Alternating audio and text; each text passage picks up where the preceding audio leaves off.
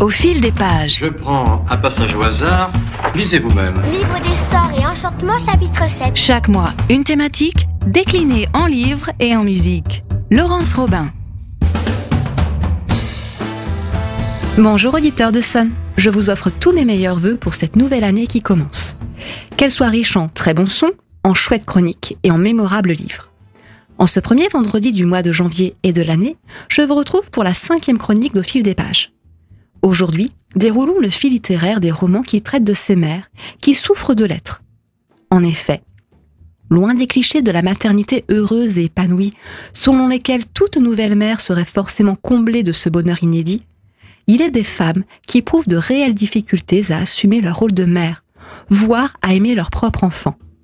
Un sujet souvent tabou, médicalement relégué à une sévère dépression postpartum. Et pourtant, la réalité est là, des femmes se battent pour réussir à aimer leur enfant et embrasser leur nouveau rôle, forcément de composition.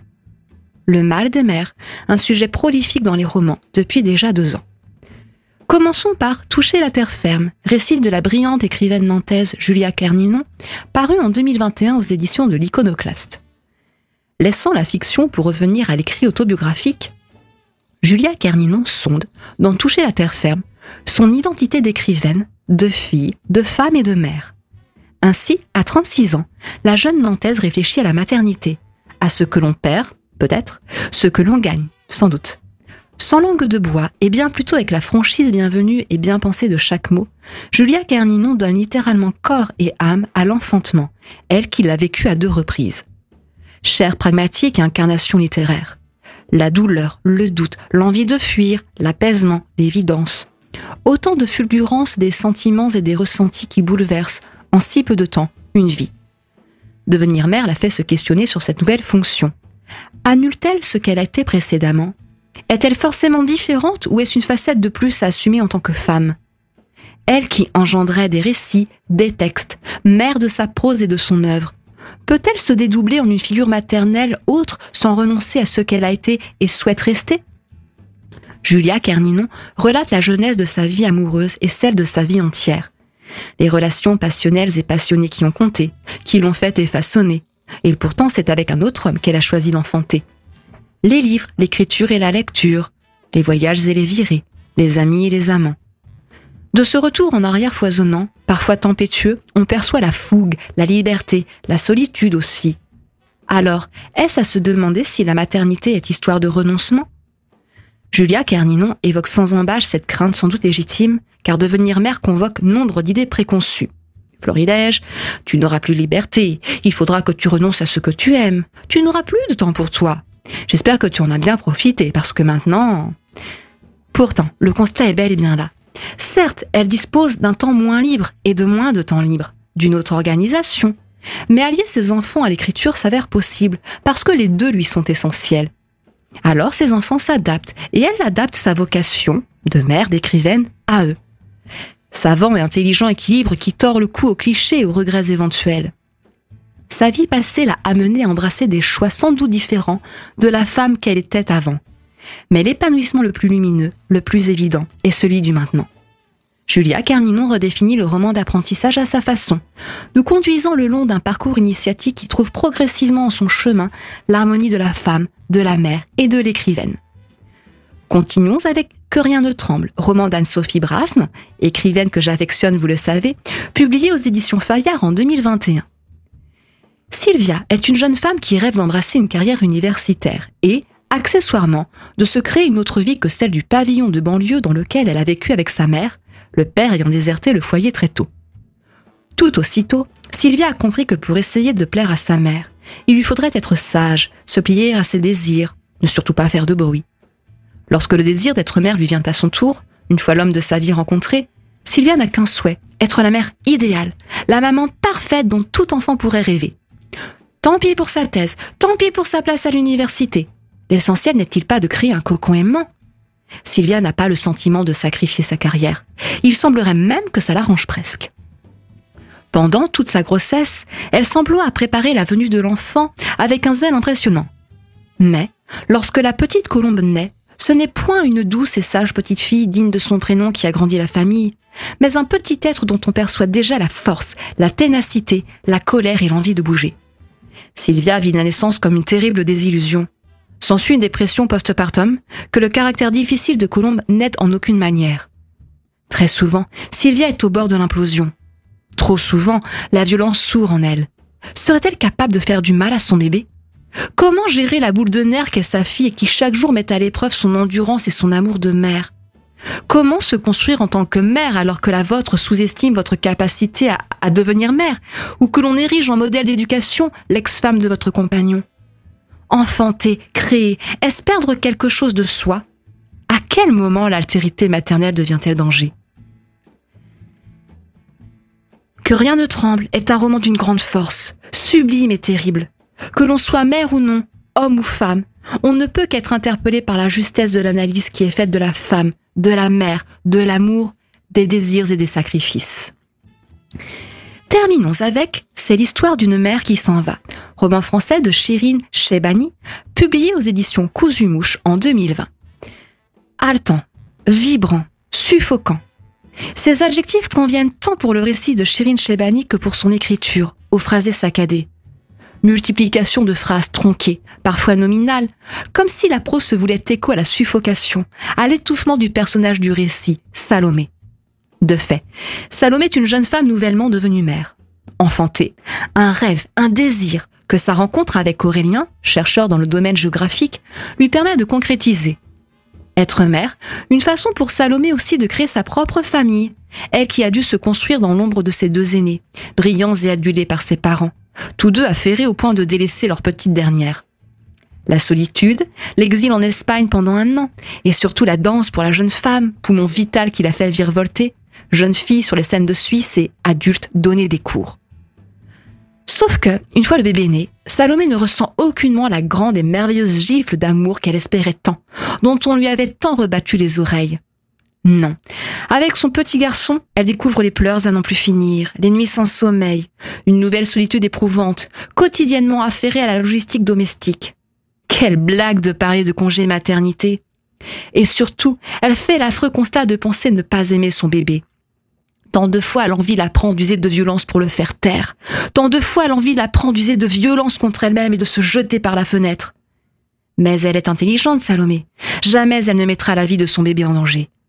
Alors elle part, quitte tout. Aurélien, le bébé, fuir plutôt que rugir. Constat d'échec? Non. Douloureux constat d'une souffrance vissée au corps, souffrance d'une mère qui tâtonne, qui erre en voulant bien faire. On a là tous les éléments de la dépression postpartum. Cruelle impression d'échec, de solitude, d'incapacité face à ce petit être nouvellement né. Salomé appelle à l'aide. Son entourage reste sourd à sa détresse, à son besoin à elle d'être aimée, d'être entourée. Où est passée l'idolâtrie de sa personne lors de sa grossesse épanouie? À peine le bébé né? La voilà oubliée, tout juste bonne à assouvir les besoins inhérents de son enfant. Mais Salomé veut rester femme, veut devenir une bonne mère. Empêtrée dans une rigidité acquise par des années de danse classique, la jeune femme se démène et s'épuise. L'appel au secours se fait par la fuite. Vers quoi? L'espoir L'ailleurs? Le meilleur? Quel retour possible si retour il y a? Un récit rude, un roman dur, mais tellement touchant également, tant pour la quête effrénée de cette maman à vouloir être une bonne mère que pour ce cri humain de désespoir. Comment rester soi-même tout en devenant, à travers l'incarnation de la maternité, une autre. Ces trois romans témoignent d'une riche réflexion sur ce qu'est être une mère aujourd'hui. Dans des récits aux échos cathartiques, qu'est-ce que devenir mère? En quoi est-ce un choix? Faut-il, doit-on renoncer à des choses? En d'autres termes, en quoi la maternité est-elle affaire de sacrifice Plus encore, ces écrivaines créent, à travers le récit, ce qui relève d'une épopée maternelle.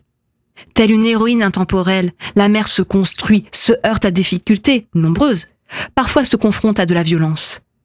Mais si c'est pour en ressortir grandi, alors ce périple de l'enfantement sacralise la mère. Rajoutons l'intéressante notion de la filiation. Comment se construit-on en tant que mère par rapport à celles qui nous ont précédées qui, souvent, font peser une chape de plomb sur nos épaules, car totalement mythifiées? Et l'idéal de la mère parfaite de naître de ces images. Comment se construire en tant que mère lorsque l'on doit aider de concert à la construction d'un petit être?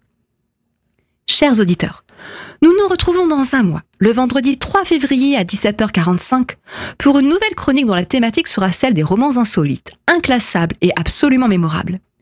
D'ici là, je vous laisse avec la bande-son de notre fil du jour sur le mal des mers avec Diagnosis, chanson de la Canadienne Alanis Morissette, dans laquelle la chanteuse évoque son expérience personnelle de la dépression post-partum après la naissance de ses trois enfants.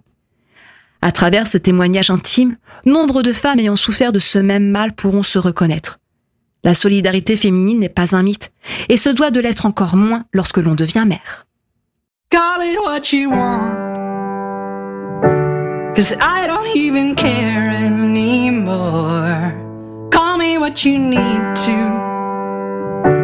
To make yourself comfortable.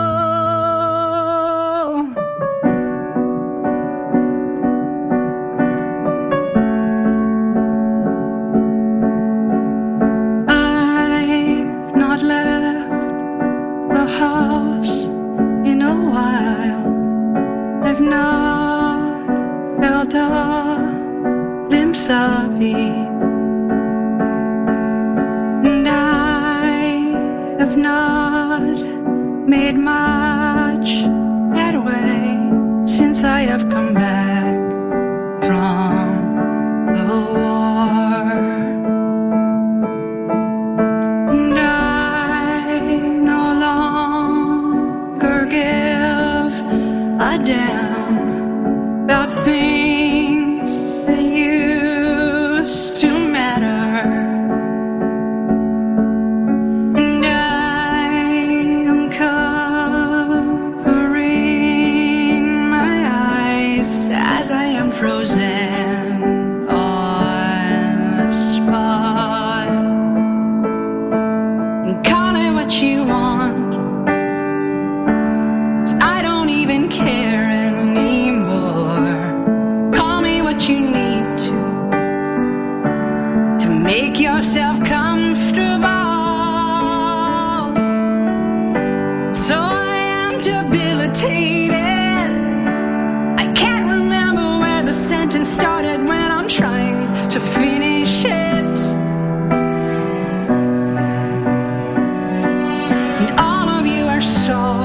frustrated.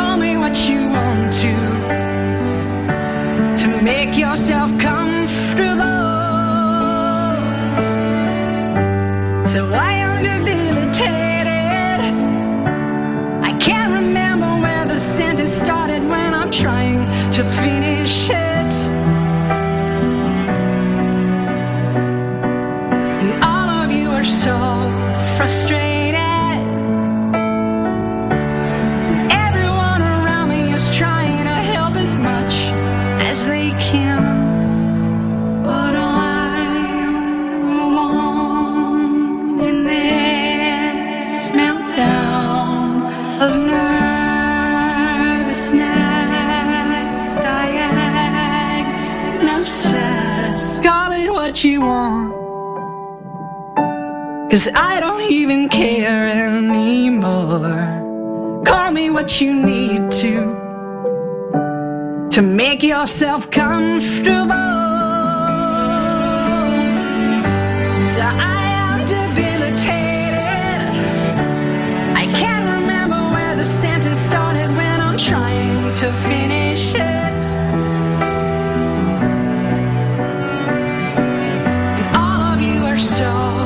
frustrated.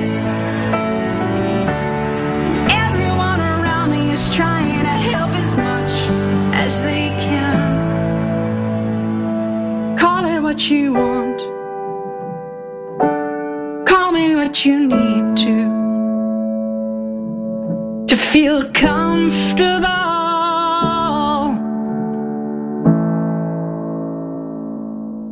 Au fil des pages, chaque premier vendredi du mois sur Sun et en podcast sur les plateformes de la